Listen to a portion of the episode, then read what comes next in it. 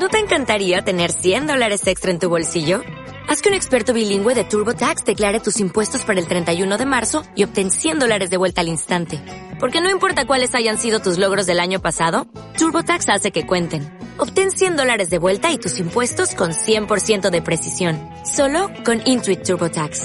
Debes declarar para el 31 de marzo. Crédito solo aplicable al costo de la presentación federal con TurboTax Full Service. Oferta sujeta a cambios o cancelación en cualquier momento.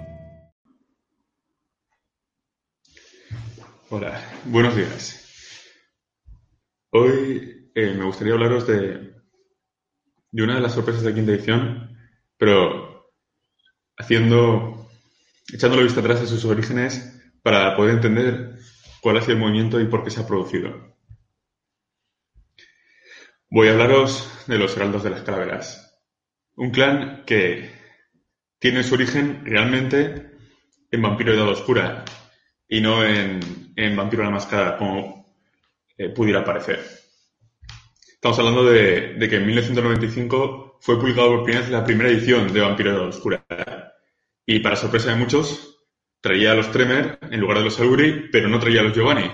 En su lugar habían sido sustituidos por un clan desconocido hasta el momento, un clan misterioso que había sido mencionado en trasfondo de los nigromantes venecianos llamado los Capadocios. ¿Y quiénes eran los Capadocios?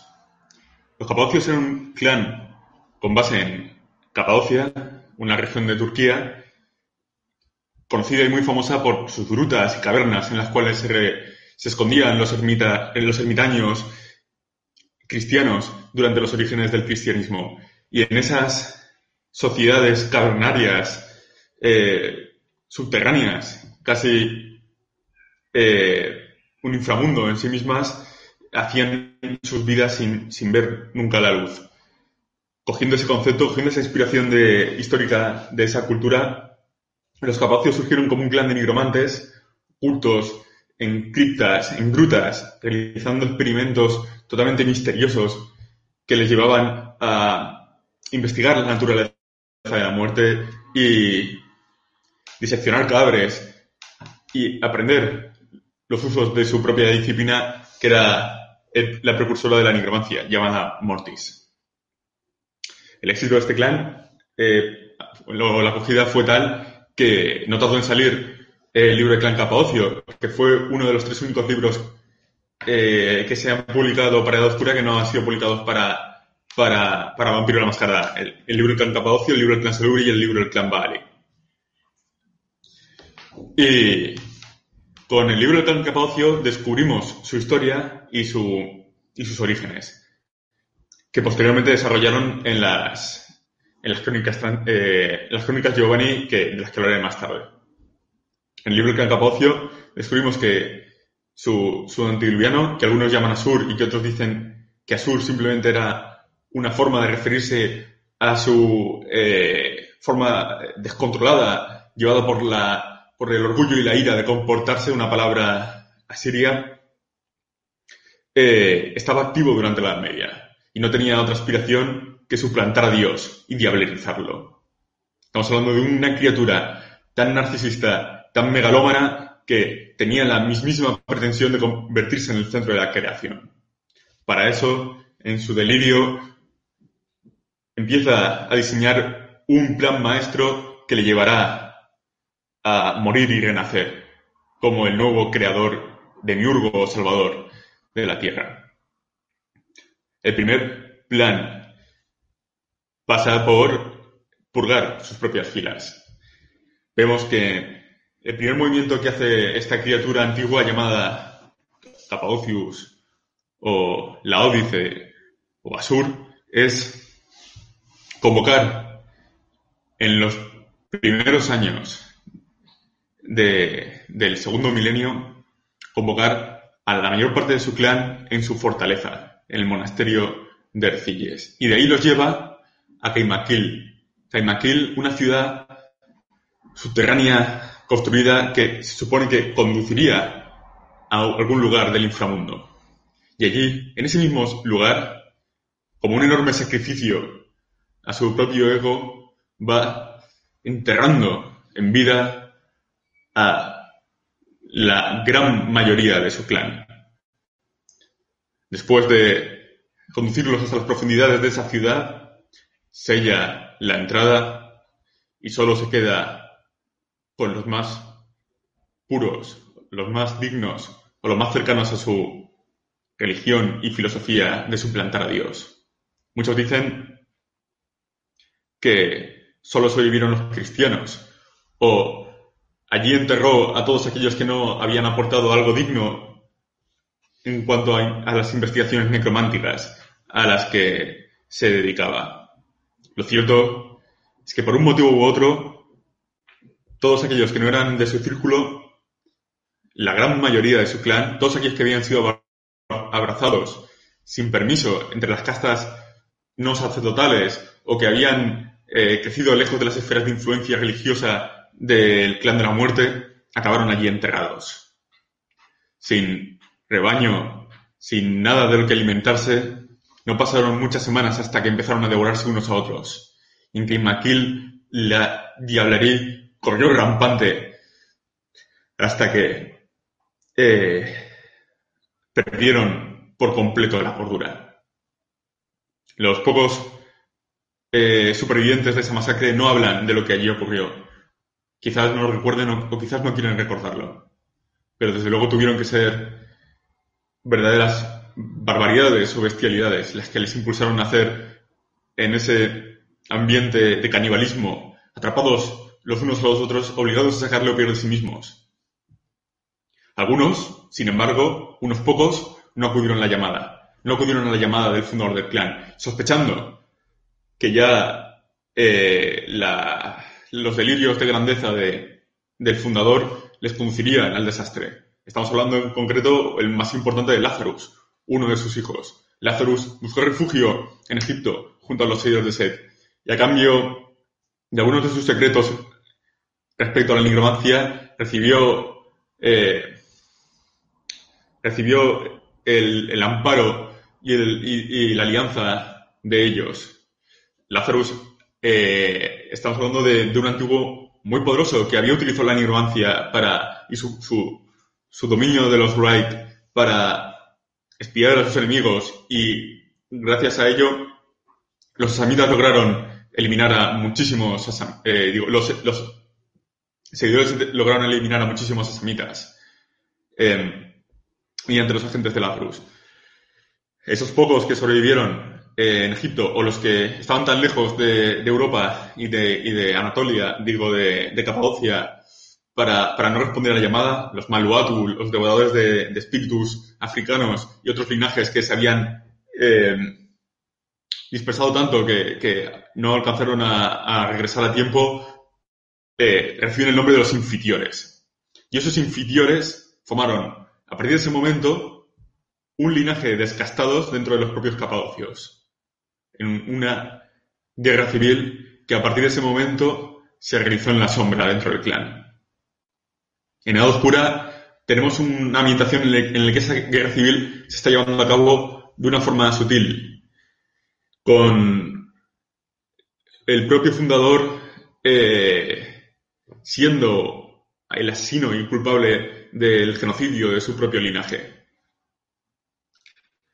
No es de extrañar, por tanto, que cuando abraza y le da el don de la, de la no muerte, él mismo, un vástago de tercera generación, a un codicioso y ambicioso nigromante veneciano que tenía las manos metidas en los peores negocios eh, bancarios y en la usura, eh, el resto del clan comenzará poco a poco a desligarse de, su estructura central de poder basada en Ercilles, el monasterio de Ercilles.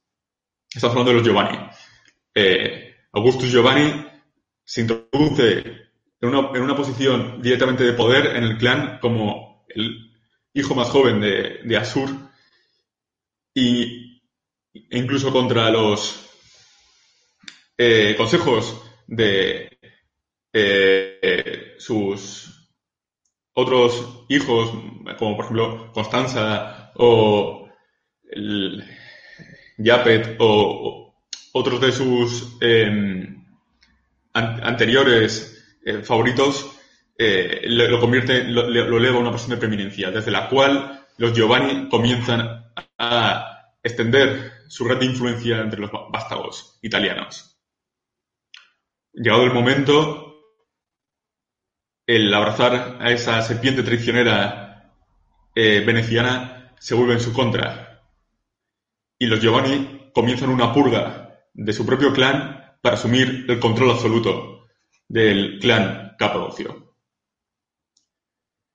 Esto lleva, digamos, o está representado, reflejado en eh, las crónicas Giovanni, como poco a poco la crónica, o sea, la purga eh, se va extendiendo desde el siglo XV hasta el siglo XX para finalmente eh, concluir con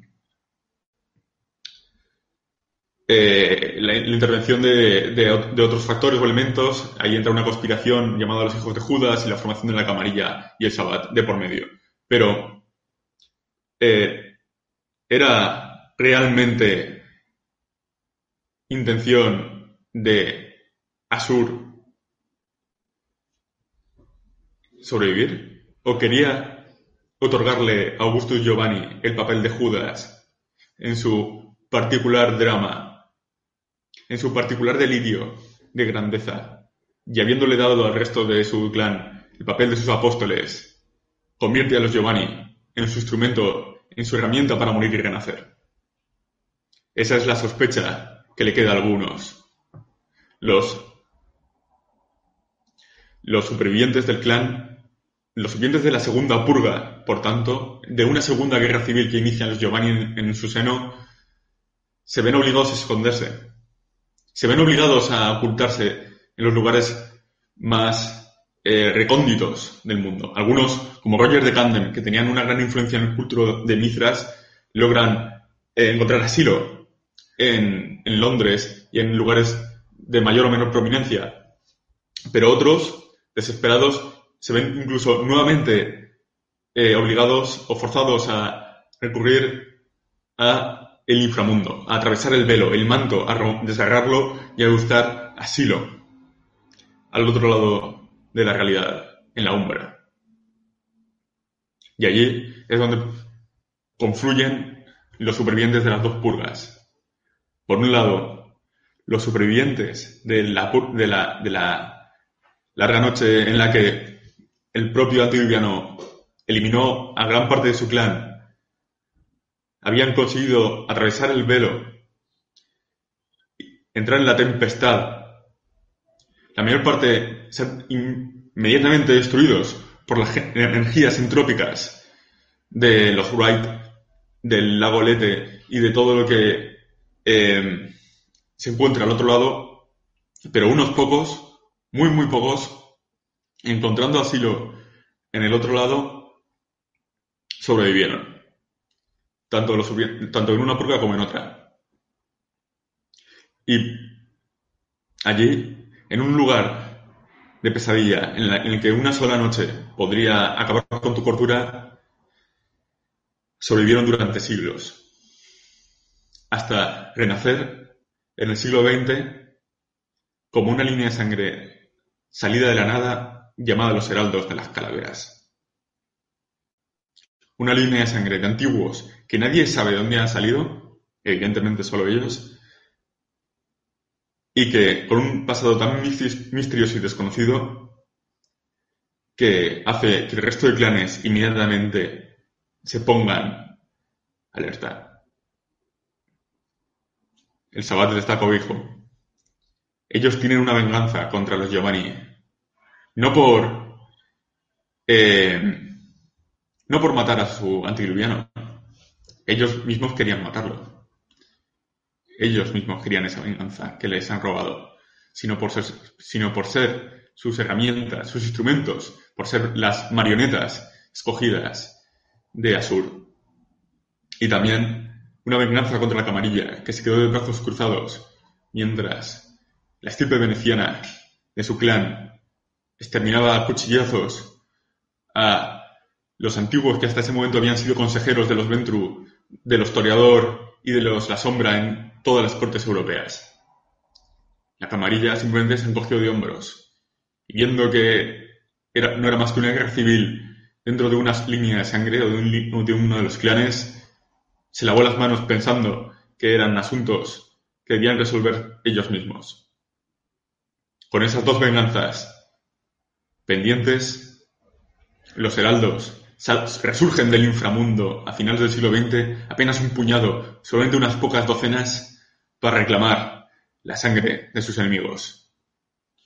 Y entonces vemos como en ese paso de 1995 a 1998, en el juego, eh, en la tercera edición, surge por fin eh, en este libro eh, la guía del Sabbat, la, la, línea de sangre de los heraldos de las calaveras. Bueno, en 1999, perdona, no 98. Aquí da una descripción de dos páginas, muy, muy somera. Y los plantean como personajes no jugadores, no te dan, no te, no te animan. De hecho, al contrario, te, te desaconsejan interpretarlos como, como jugador porque son tan antiguos, están tan enloquecidos por llevar tantos siglos encerrados en la umbra, en el inframundo, en Estigia, que eh, un jugador sencillamente eh, interpretar esto ya resultaría un enorme reto y una, escala de poder de la que se escapa la mayor parte de, de Crónicas de Vampiro. Lo que nos enseñan en estas dos páginas, con esta chulísima ilustración de, de Joshua Timbrook, creo que es, es que los heraldos de las calaveras se caracterizan ahora por dos cosas. Estéticamente, están totalmente desfigurados, demacrados, consumidos por las energías entrópicas de la tempestad. Y llevan máscaras. ¿Por qué las llevan? Aquí no lo explica y lo explicará posteriormente en 20 aniversario en la cuarta edición. Pero lo que sí que nos dice es que estos nuevos capadocios, estos supervivientes que llegan con ansias de sangre, le aporta al Sabbat la baza eh, mágica de brujería o hechicería que antes no tenían y que con la pérdida de los Tremer antitribu necesitan.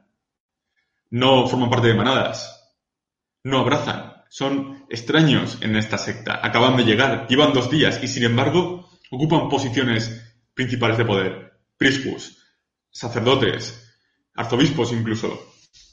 En Montreal Nocturno encontramos como rápidamente eh, introducen a un personaje, eh, un heraldo de las calaveras en Noche Profecías, llamado Agaitas.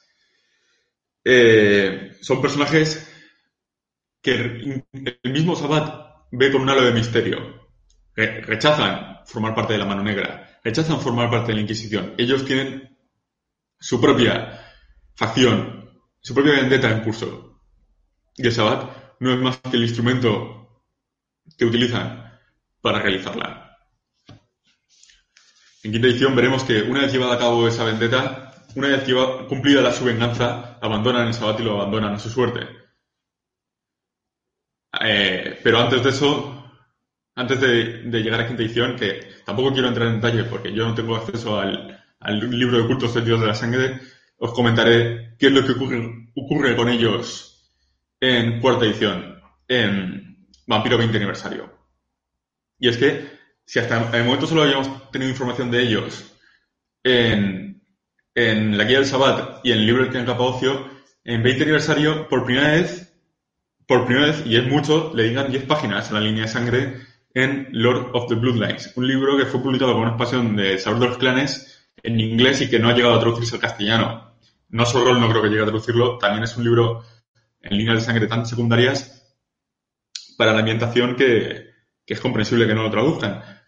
Pero bueno, tienen cosas interesantes y si eres un enfermo de la ambientación como yo, pues incluso te gustaría leerlo.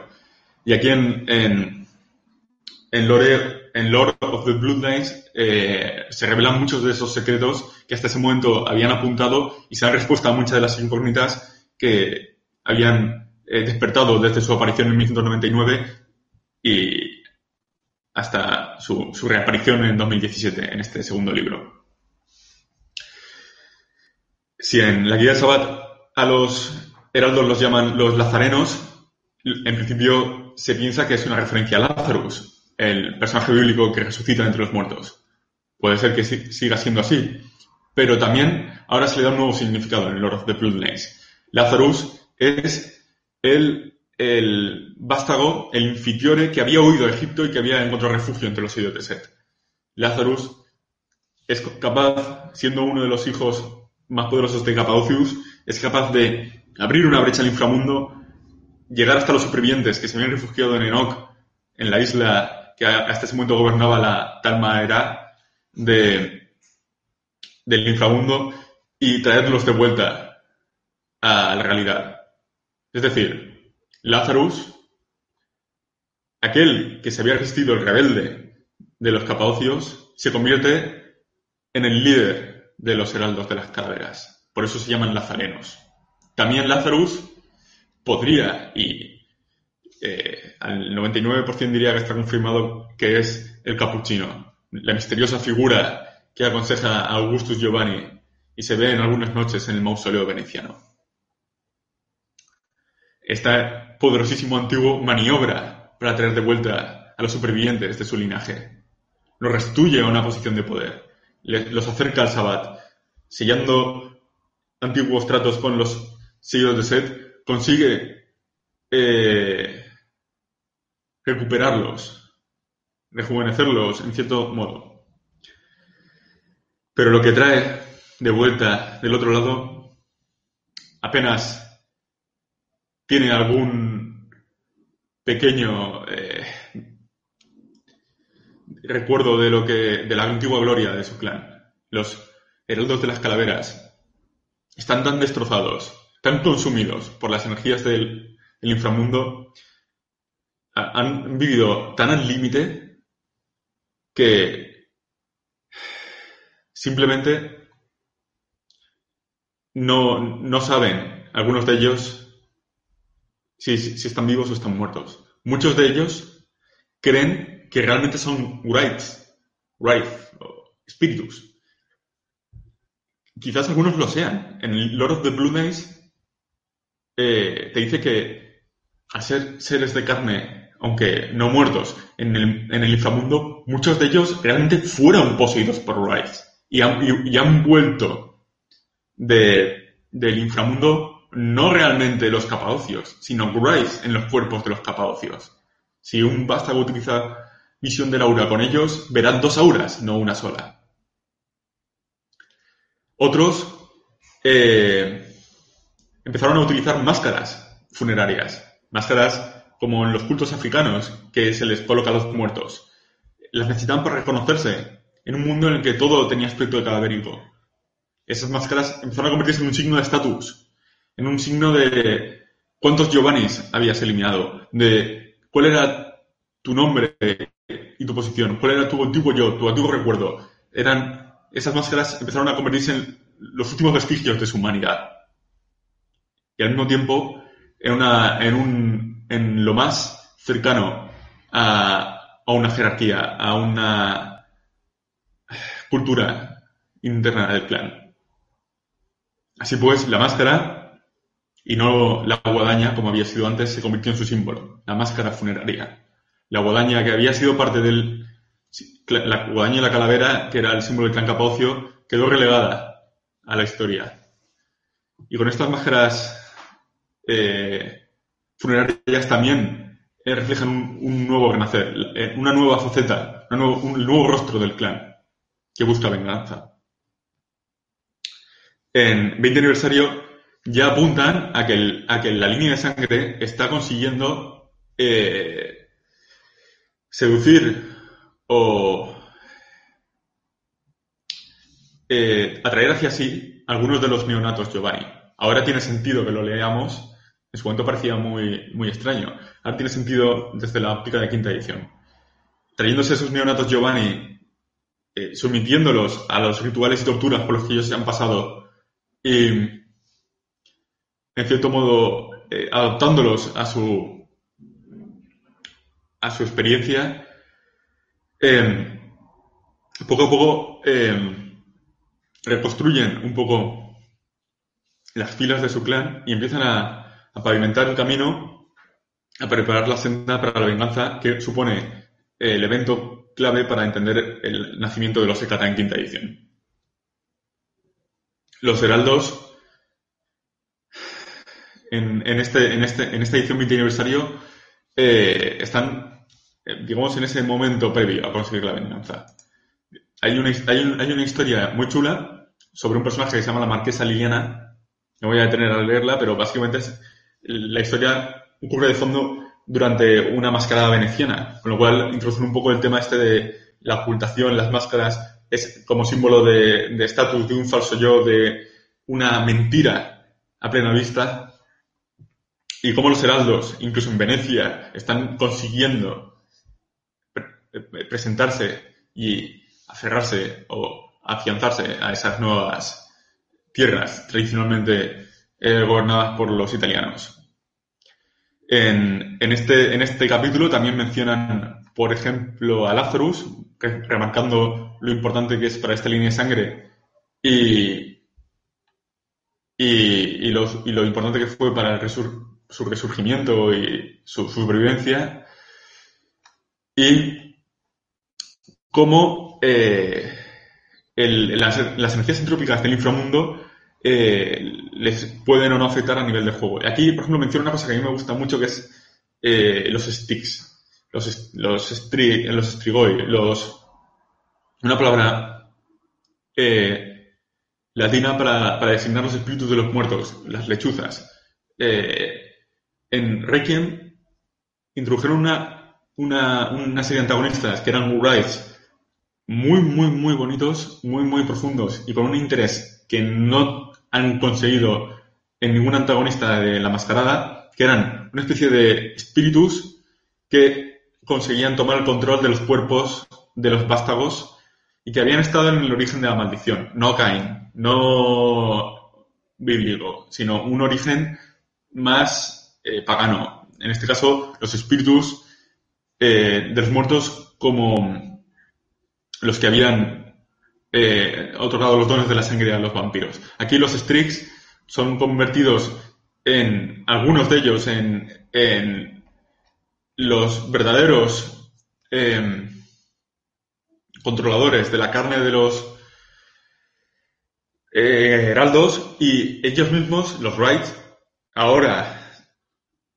también eh, buscan su venganza sobre los Giovanni que los han estado torturando y mutilando durante 500 años con este, con este, con este trasfondo un poco eh, introducen un puente entre estas dos líneas de juego, entre Vampiro y, y Wright, que, que, siempre había estado insinuado con los Giovanni, pero que nunca había llegado a ser realmente muy sólido. Porque aparte de los Giovanni, que, que eran una línea que eran un clan independiente, eh, no había eh, una gran no, había mucha, mucha acceso a la nigromancia. Tenías a los Giovanni o los Samedi, que igual los tratamos en otro capítulo, o finalmente los heraldos. Con los heraldos, eh, no es que dominen a los raids y que los tengan control sobre ellos, es que ellos mismos han vivido en el inframundo. O sea, le, dan una importancia mucho mayor a los raids y el inframundo